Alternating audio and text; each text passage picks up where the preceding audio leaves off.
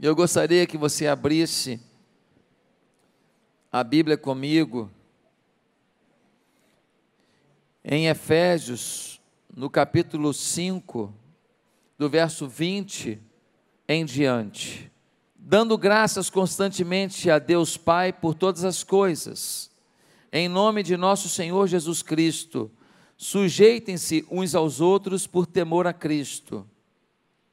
Mulheres, Sujeitem-se cada uma a seu marido, como ao Senhor, pois o marido é a cabeça da mulher, como também Cristo é a cabeça, é o cabeça da igreja, que é o seu corpo, do qual ele é o Salvador.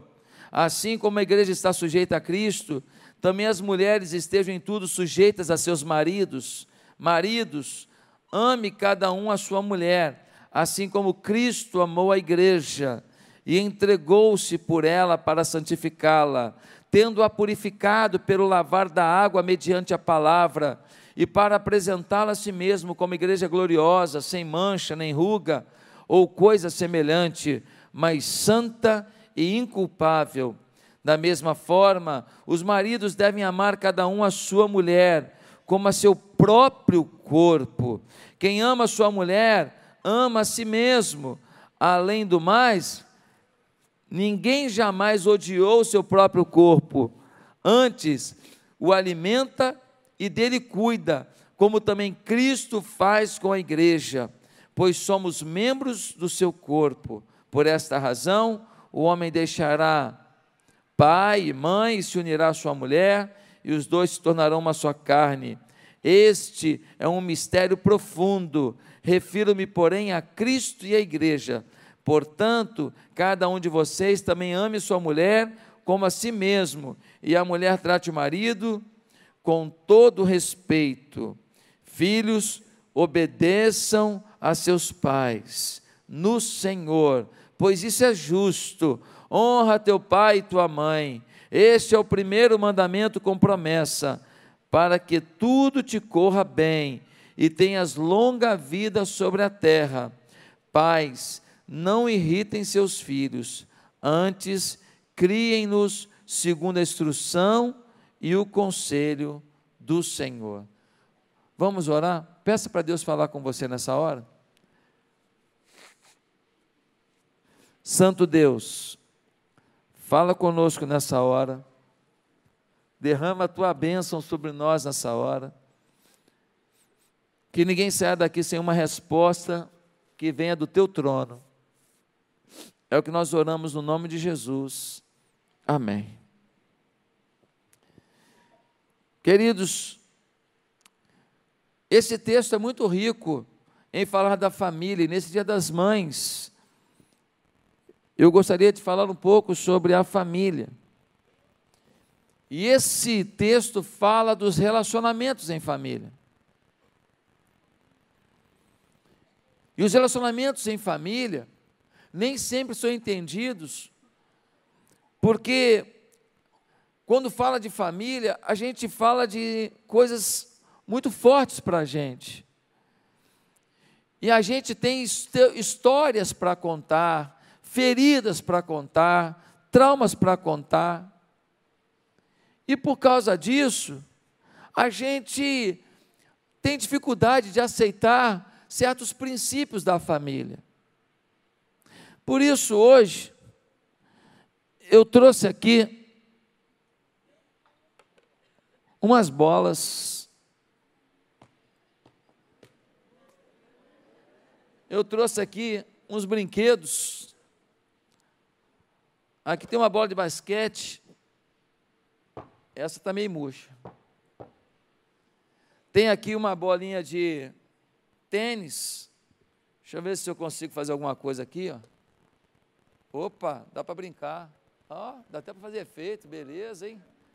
Ótimo. Hoje eu vou falar de alguma coisa que eu gosto muito: esporte. Porque o esporte envolve muitos relacionamentos.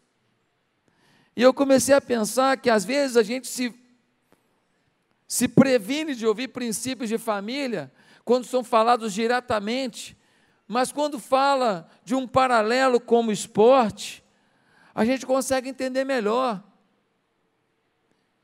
E o que, que o esporte nos ensina sobre esses princípios que o texto bíblico nos apresentou? Bem, o primeiro princípio que a gente vê é que, assim como no esporte, na família nós temos regras. Se na família não tem regra, a gente não vai conseguir ir para frente. Você não pode fazer gol no futebol com a mão. Você não pode jogar tênis com bola de basquete. Existem regras. Você não pode fazer faltas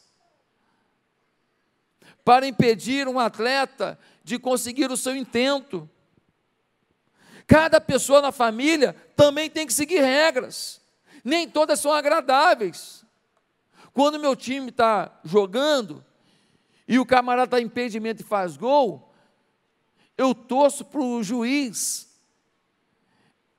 Ele, naquele momento, ele está errado, não ter sido impedimento, eu queria o gol. Mas tem uma regra. O gol foi impedimento, não pode ser gol, tem uma regra. Eu queria que o juiz estivesse errado, mas tem uma regra. Uma regra é que pai tem que lutar para amar a mãe com todas as forças. Está nesse texto aqui.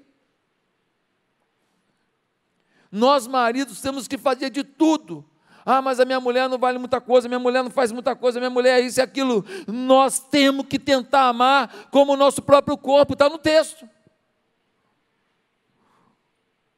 Uma outra regra que está aqui é que filho tem que honrar pai. Ah, pastor, meu pai é isso, meu pai, minha mãe não merecem. Nós não estamos falando aqui de mérito, estamos falando de lei. Falei isso para os jovens ontem aqui. Honrar honrar para que se prolongue os dias na terra. Se não honrar, é Deus que vai resolver essa parada. É Bíblia. O texto diz que pai não tem que irritar filho. Que pai tem que zelar, cuidar, mas não tem que transformar filho em objeto das suas frustrações. Ou em objeto dos seus sonhos pessoais. Quantas famílias que um filho vira empregado da casa, não tem vida própria, tem que cuidar do irmão o tempo inteiro, é cobrado como se fosse um adulto, e essa criança se frustra e diz: Esse meu irmão, quando nasceu, o inferno chegou. Pai que tem que promover filho, cuidar de filho, crescimento intelectual, físico, emocional, espiritual. Uma outra regra é que não pode ninguém de fora ser mais importante que alguém de dentro da família. Se alguém de fora da família é mais importante para você que alguém de dentro, está errado. Os filhos não podem valorizar ninguém mais do que os seus pais. Ah, mas meu pai não é como eu gostaria, não interessa. É o pai que você precisa. Ah, mas o meu pai é um alcoólatra, é isso e aquilo. É o pai que você precisa para superar um obstáculo e ser o grande homem que Deus planejou para você. Esses testemunhos aqui mexeram com a gente. Gente que o pai morreu, gente que o filho morreu. Gente que criou filho sozinho, gente que sofreu, gente que fez isso, gente que aquilo. Essas histórias estão por aqui. Meus amados, ninguém de fora pode ser mais importante do que a minha mulher e meus filhos. Ninguém de fora. Você precisa valorizar a sua casa. Ah, mas não estou valorizando a minha valorização. E se não estão dando a mesma contrapartida, isso não é problema seu. Tem regra na família. O dinheiro que se ganha é outra regra. Deve promover bem-estar de todos na família. Tem família que um vive como milionário, o outro vive como pedinte. O marido compra o que ele quer. A mulher que fica em casa, foi um acordo entre eles, é uma empregada. Tem que ficar pedindo dinheiro toda hora. Isso é humilhante. Um filho ganha tudo, porque ele é pidão. O outro que fica na dele não ganha nada. Usa a roupa usada do outro. Esse novinha, esse aqui só que sobrou. Ah, mas tem um furo, costura, remenda. Na festa de aniversário de um, caviar. Na festa do outro, cabeça de sardinha. O dinheiro para promover o bem-estar da família. Ah, mas eu tenho um sonho de ter um carro assim, assim. Sua família vai ser abençoada com esse carro? Claro, vou, vou levá-los, mas calma aí. Vai dar para pagar a escola do filho? Vai dar para pagar a unha da mulher? Ou você vai ficar reclamando de tudo na casa porque você resolveu ter a BMW? Se o seu bem-estar não é bem-estar da família, está errado. No esporte tem regra, na família tem regra. Uma segunda coisa, na família existem posições, como no esporte. O goleiro tem que defender, o armador do basquete organiza a jogada, o artilheiro, ele tem que tentar o gol. O pai, esse texto está dizendo que ele tem que liderar a casa cheio de amor pela mãe e pelos filhos, mas ele tem que ser cabeça, ele não pode ser frouxo. Não ser frouxo não é gritar, não é falar mais alto, não é bater na mesa, não é bater nos outros, não é isso não. É ele assumir posição. Ah, mas a minha mulher ganha mais que eu. Dane-se, você tem que ser homem. Quando a mulher ganha mais que a gente, é uma bênção do Senhor, um presente de Deus. Aleluia. Não é o dinheiro que define a liderança, é a postura. Envolvimento com os problemas da casa, envolvimento com os problemas dos filhos, envolvimento com as situações da vida, envolvimento com os planos de futuro. Essa postura você tem que ter. Nenhuma mulher estará realizada se você se abster dos problemas da família, se você ignorar o rumo da família. Papel de mulher não é bancar o homem da casa, começar a gritar mais alto, que aí ele fica com vergonha, porque o vizinho vai ouvir, e aí você falou mais alto, é a última palavra, e quando o casamento acaba, aí pronto, aprende a falar fino. Não é por aí, gente. Tem posições: posição de esposa, posição de marido, posição de filho, obediente. Filho não tem que apitar o jogo. Filho tem que ouvir orientação dos mais experientes da equipe. Filho não pode, olha, hoje nós estamos vivendo um tempo, tem, tinha patriarcado, matriarcado, tem o criancado. As crianças estão mandando esse negócio, impõe. E a gente fica refém disso, porque não quer um mal-estar, porque não quer que o vizinho escute um grito, porque não quer isso, aquilo, e aí a gente vai fazendo o que eles querem, está errado. Na nossa igreja isso não acontece não, né? Graças a Deus. Terceiro. Terceira lei do esporte com a família: se alguém não fizer a sua parte, dá cansaço no restante do time. Na família é igualzinho. Você tem quatro atletas no futebol de salão. Se um ficar parado, não correr, os outros três vão ficar mais cansados. No basquete você tem cinco jogadores. Se um não correr para marcar, os outros quatro vão ficar desesperados, vão cansar. Num time de futebol que tem dez na linha, um é expulso, meu Deus do céu, faz uma diferença incrível. Uma pessoa em dez, dez por cento já muda a dinâmica do time. Olha o cansaço quando o pai diz, isso é com a sua mãe. Quando a mãe diz, isso é com o seu pai. Quando o filho desobedece, deixa o quarto desarrumado, não participa da vida da família, não pode botar um, pegar o resto da comida, botar no, no lixo, pegar o prato, botar na pia, lavar um prato, as cuecas largadas no chão, as meias largadas no chão, os tênis largados no chão, e aí, não, mas pastor, mas eu tenho empregada, minha empregada faz, está errado. Não se paga por companheirismo. Isso é falta de companheirismo dos filhos. A gente paga por serviço, não por companheirismo. Quem está me entendendo? Olha o cansaço quando o marido deixa a mulher sustentar a casa sozinha. E o Zé preguiça, estou procurando emprego.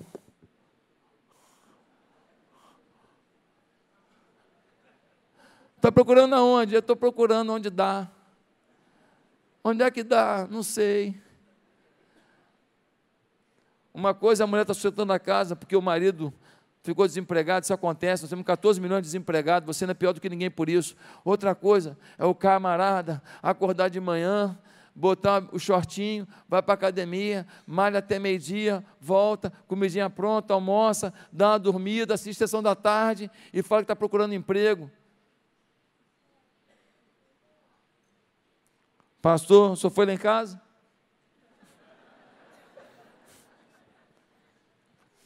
Eu vou, depois desse milagre, porque hoje é dia de milagre. Deus está te trazendo aqui para mudar a tua história, para tirar o cansaço do outro. O outro cansa e a família pode perder o jogo. Cada família vai jogar com o número que tem. É outra lei do esporte que se aplica à família. Se alguém é expulso ou se já fizeram todas as substituições possíveis naquele jogo, agora vai jogar com o que tem. Se o time de futebol substituiu três pessoas já, e alguém se machuca, vai jogar com menos um até o final do jogo. Na família, às vezes o pai foi embora. Na família, às vezes o filho foi embora. Na família, às vezes a mãe foi embora. Na família, às vezes os pais foram embora, os dois. Ah, pastor, então não vou poder jogar. Vai ter que jogar e vai ter que ganhar. Eu já vi time com menos dois ganhar o jogo. Dois foram expulsos. Oito em campo, correram, correram, correram e venceram. Um jogo não é definido pela ausência de alguém, é definido pela postura, pela garra, pela determinação de quem ficou. Ah, pastor, eu sou órfão. Eu queria te falar uma coisa. Tem muita gente que tem pai e mãe que a melhor coisa para a vida dele teria sido ter sido um órfão. Para ele saber o valor que tem um pai e uma mãe. Porque tem muito filho que o pai dele vive, a mãe dele vive, é a pior coisa do mundo, porque ele não sabe o valor que essas pessoas têm para a vida de um filho. Não valoriza. Meus amados irmãos, tem que jogar com quem tem. Tem time que ganha, mas ganha porque tinha positividade, apesar de não ter o time completo. Em quinto lugar, a gente aprende o que com o esporte, com a família. A gente aprende que se um jogador faz falta, há cartão amarelo,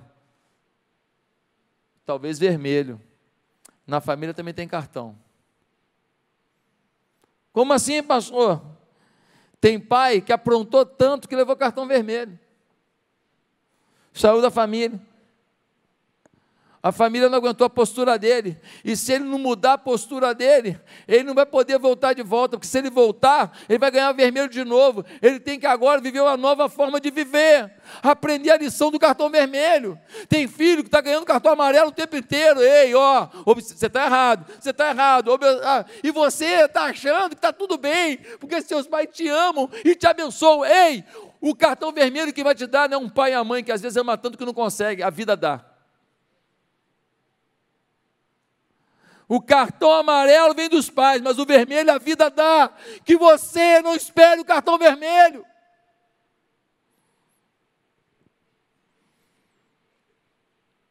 Quem não é bom em casa, sofre fora de casa. Quem não entende que a família é a escola para vencer na vida, tenha ela os problemas que tiver, não vai superar os obstáculos que a vida trará. A família é a escola para vencer na vida. Sexta lição. A gente aprende com o esporte que quando alguém se machuca no time, precisa de departamento médico. Eu estou no departamento médico, joelho ferido. Mas às vezes é meu coração que está ferido. Às vezes é o coração da Bianca que está ferido. No esporte, a gente manda para o departamento médico. Fisioterapia, remédio, tratamento, cirurgia. Na família, quando a pessoa está machucada, está mal, às vezes a gente quer botar ela para fora do time. Não. Manda para o departamento de tratamento. Por que, que a gente expulsa as pessoas da família? O menino tirou uma nota baixa, a gente fala, você é burro, hein? A mãe fala, ah, gente, hoje eu não estou querendo cozinhar. E a gente fala o quê? É, Maria, preguiça. O marido não conseguiu dinheiro para reformar a cozinha. E o que, que ele ouve? Você é uma topeira mesmo. Você é lerdo mesmo. A fulana reformou a casa inteira. Eu não consigo nenhuma cozinha.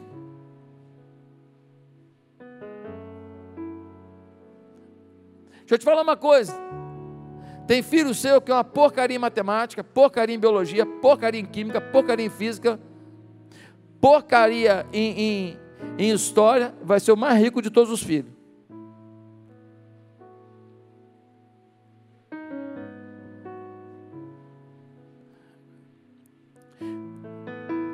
Não estou falando que você vai negociar e falar assim, não pode tirar a nota que você quiser, nem isso não. O que eu estou dizendo é que nós não devemos nunca julgar alguém por aquilo que ele não faz bem.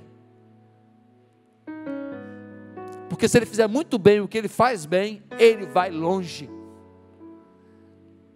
Se mandar o Neymar pregar aqui, talvez não seja tão bom. Se me mandar jogar no lugar dele, vai ficar mais ou menos aqui parado. Cada um na sua, cada um no que pode, cada um com o seu talento. O menino que tirava quatro em matemática vai ser o que vai tirar dez na contabilidade bancária.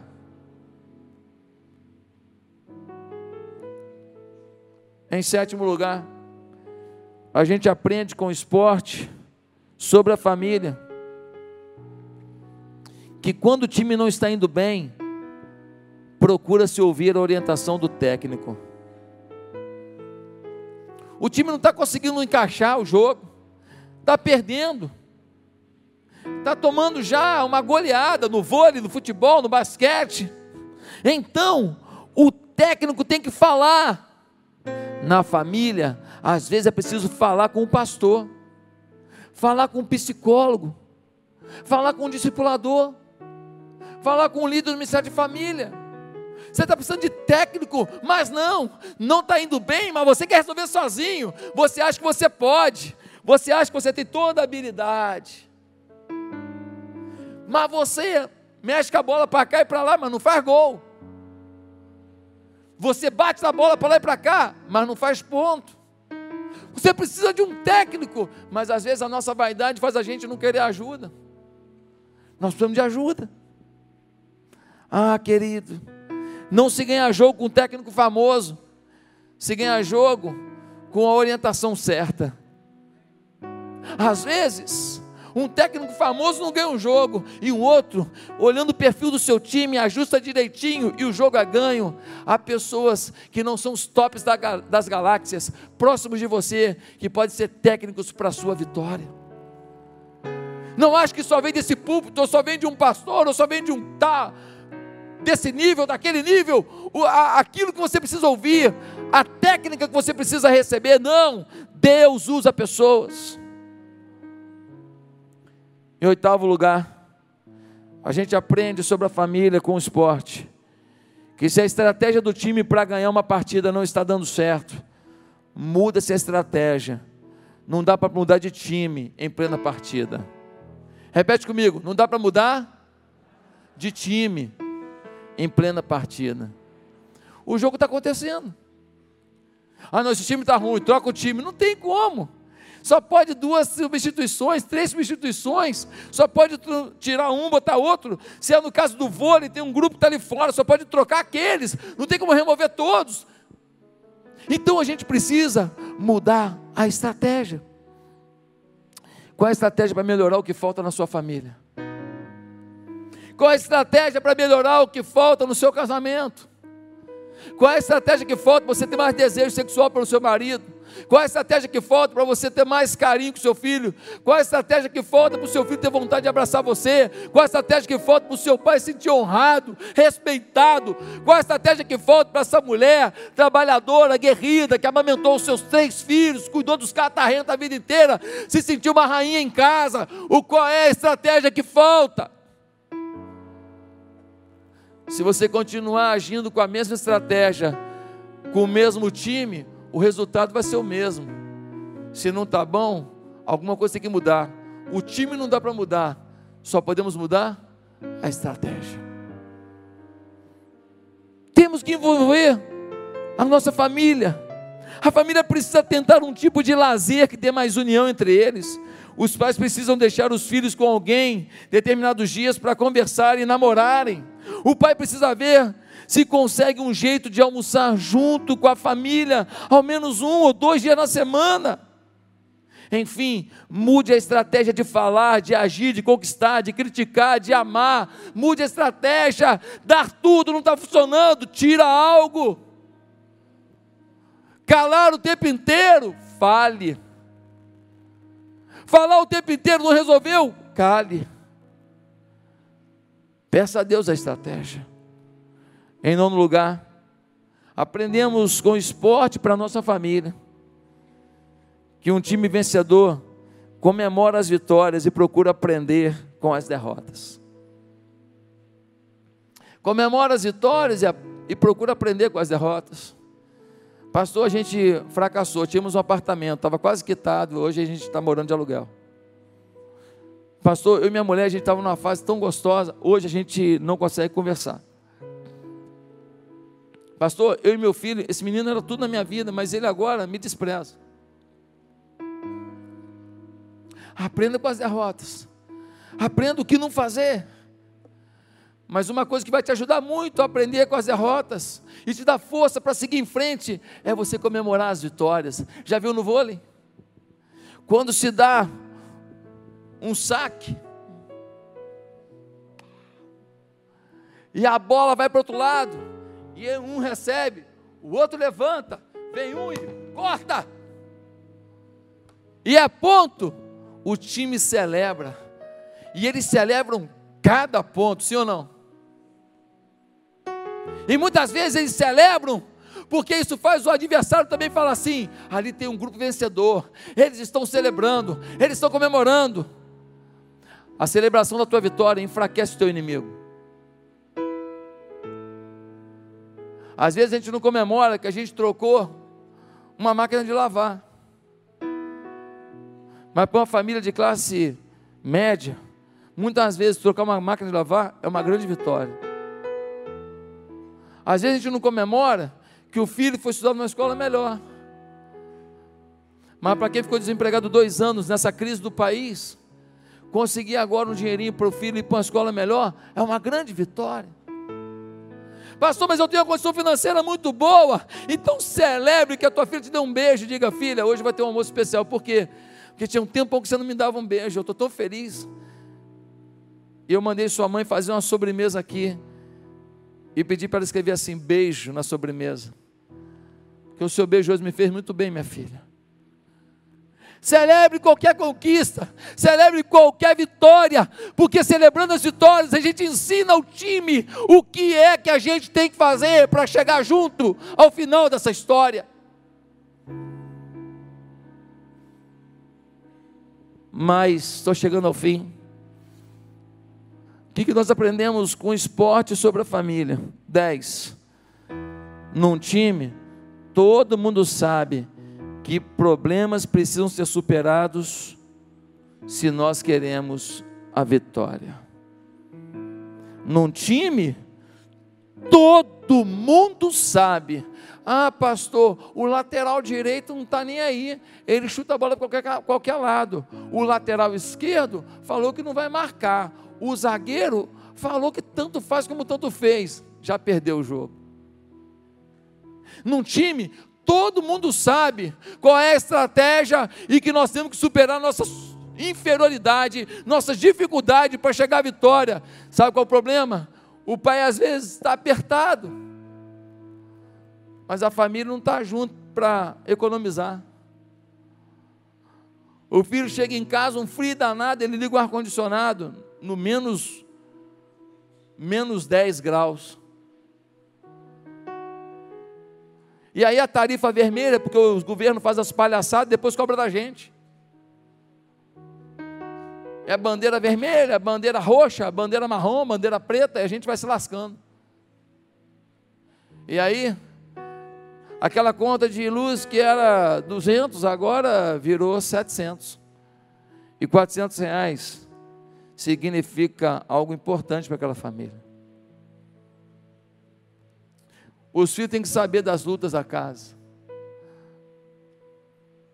Esse mês eu pedi para botar a conta de luz na geladeira. Falei, ninguém tira não, hein? Está lá na geladeira. Ninguém tira não. Deixa ela na geladeira aí. Toda hora que passar aqui, vocês vão lembrar que tem uma conta absurda esse mês. Vamos colaborar. Vamos ajudar. Uma família fez uma coisa muito legal, gente. Uma família de baixa renda, e eles não estavam conseguindo pagar as contas deles. Aí a mulher começou a fazer coisas doces e salgadas para vender. Sabe o que aconteceu? Quando os filhos não estavam estudando, estavam em casa, eles eram trabalhadores da empresa da mãe. Quando o marido não estava trabalhando no trabalho dele, ele estava em casa, ele era também funcionário daquela empresa. Os filhos levavam as coisas e vendiam na escola e na faculdade. O pai levava e vendia no trabalho dele. Ou seja, tinha uma empresa familiar que trabalhava junto, tinha uma coordenadora que era a mãe, mas todo mundo estava envolvido com o processo produtivo e com o processo de compra e venda. Compravam juntos a matéria-prima, produziam os produtos e faziam a entrega direto na mão do consumidor. Pagou a faculdade do menino, trocaram de carro, botaram as contas atrasadas em dia, melhoraram a casa, reformaram a casa. Sabe por quê? Porque todo mundo se envolveu. Sabe o que eu penso às vezes? Eu penso às vezes que a prosperidade que a gente luta para ter roubou dos nossos filhos a dignidade que talvez eles nunca tenham. Quando eu era pequeno, eu ia para a faculdade, para ir para a faculdade. Eu ia para a escola pública e tinha macarrão com salsicha, meu Deus. Quando tinha macarrão com salsicha, entrava em êxtase. Arroz com peixe, nossa. Arroz com peixe, não sei nem até hoje que peixe é aquele. Aquilo deve ser um, uma asa de morcego que falam que é peixe, não sei. Às vezes tinha arroz, feijão e ovo cozido. Aí eu não encarava não, só o ovo cozido. A gente ganhava um real, eu ganhava um cruzeiro, ganhava um cruzeiro, morando lá em Marechal, ganhava aquele um cruzeiro, eu já ia lá no final da rua, na hora, seu Diolindo, Diolindo, um boteco no final da rua, já chegava lá, um cruzeiro, era certo, eu ia comprar uma banda de 50 centavos, cinco balinhas mastigáveis, lembra? E um drops garoto, 10 balinhas mortíferas. Por quê? A banda pelo prazer, que a balinha mastigável era muito mais gostosa, tinha de abacaxi, de uva, de morango, é ou não é? O Drops Garoto, porque durava mais. O meu Drops em Garoto, porque ele demora mais para acabar. Ali eu estava tendo a minha melhor aula de economia. Isso aqui tem a ver com aquela aula que eu ganhei com um cruzeiro. da administração da igreja, o menino de um cruzeiro usa princípios até hoje. Mas quando os nossos filhos têm um cartão na mão, eles não sabem o valor de um cruzeiro. Eles não sabem dividir o prazer e a necessidade, o tempo e a prolongação. Eles não sabem. Essa aula que eu tive de economia doméstica, que eu aplico hoje aqui na nossa igreja, e hoje nós estamos aqui nesse patrimônio, quanto vale isso aqui? Quanto vale que Deus nos deu aqui? Quanto vale essa propriedade, meu Deus? Incalculável. Foi do menino que ia lá no seu de Lindo e com um cruzeiro organizava os seus gastos. Às vezes, quando tinha um dinheirinho a mais, comprava o frumelo. Eita, frumelo. Lembra do frumelo? Ele era imbatível. Meus amados irmãos, nossos filhos não têm paciência para ouvir essa mensagem. Somos nós que vamos ter que fazer isso acontecer.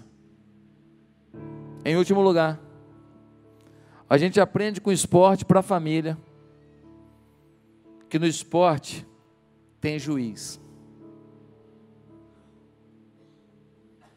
O juiz é que define o que é lícito e o que é ilícito. Se disser que foi ponto, é ponto. Se disser que foi gol, é gol. Se disser que foi fora, é fora. Se disser que foi dentro, é dentro. Se disser que botou a mão na bola, botou. Se disser que não botou, não botou. Ele apita, ele define. Eu queria te falar uma coisa. Deus percebe como cada um de nós age. E você pode se avaliar muito bem você pode dizer que você não tem culpa do que está acontecendo na sua família, mas na família tem juiz, e não é você, é Deus. Eu tenho que agir com a minha mulher sabendo que Deus vai me julgar. Eu tenho que agir com os meus filhos sabendo que Deus vai me julgar. Eu tenho que agir com todos da minha casa sabendo que Deus vai me julgar. O juiz está atento, foi ele que inaugurou a família. Ele podia deixar o Adão sozinho, ele não falou: toma Eva. E falou para ela, para eles: cresçam e multipliquem. Foi antes do pecado. A regra já era procriar, encher a terra. Arrependimento e perdão salva o futuro de um casal de uma relação pai-filho, o convívio de irmãos, arrependimento e perdão. É lindo perdoar e fazer o melhor para agradar o outro. Hoje eu te convoco a se arrepender, a se perdoar, a dar perdão, a pedir perdão, para que a sua família prospere, para que o juiz te aprove. Ah, mas a minha mulher falou que eu estou certo ela tem medo até de falar que você está errado. Mas meus filhos me deram razão contra o meu marido. Eles tomarem as suas dores não significa que você está certa. O juiz não é filho. Aliás, filho às vezes é bem manipulador. O juiz é Deus. E eu queria fazer uma pergunta para você. Segura a bola aí. Que, que o juiz vai falar de você no esporte da tua família? Joga para alguém. Levanta aí alguém e pega, pô. O que, que o juiz vai falar de você na sua família? Joga para alguém. Ei! Ei! Pega aí. Fica de pé quem quer pegar. Joga a bola para alguém. Cadê a bola? É? que, que o juiz vai falar de você? Vê, quem mais fica de pé para pegar a bola? O que, que o juiz vai falar de você? Aê, pertinho, é mais fácil. Fica de pé. O que, que o juiz fala de você? Para outro lado, para aquela fileira de lá. Ei, ai! Meu Deus do céu. Não, chega, tá bom. Já. Você já viu você viu que até tentando acertar na família a gente tem momentos de, de desacerto? Nunca foi tão, vai.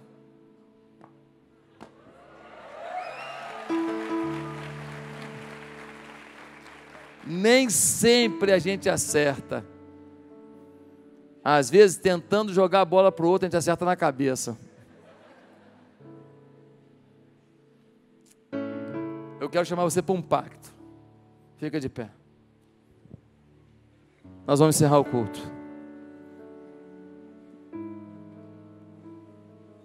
Eu queria que você agora fizesse uma decisão.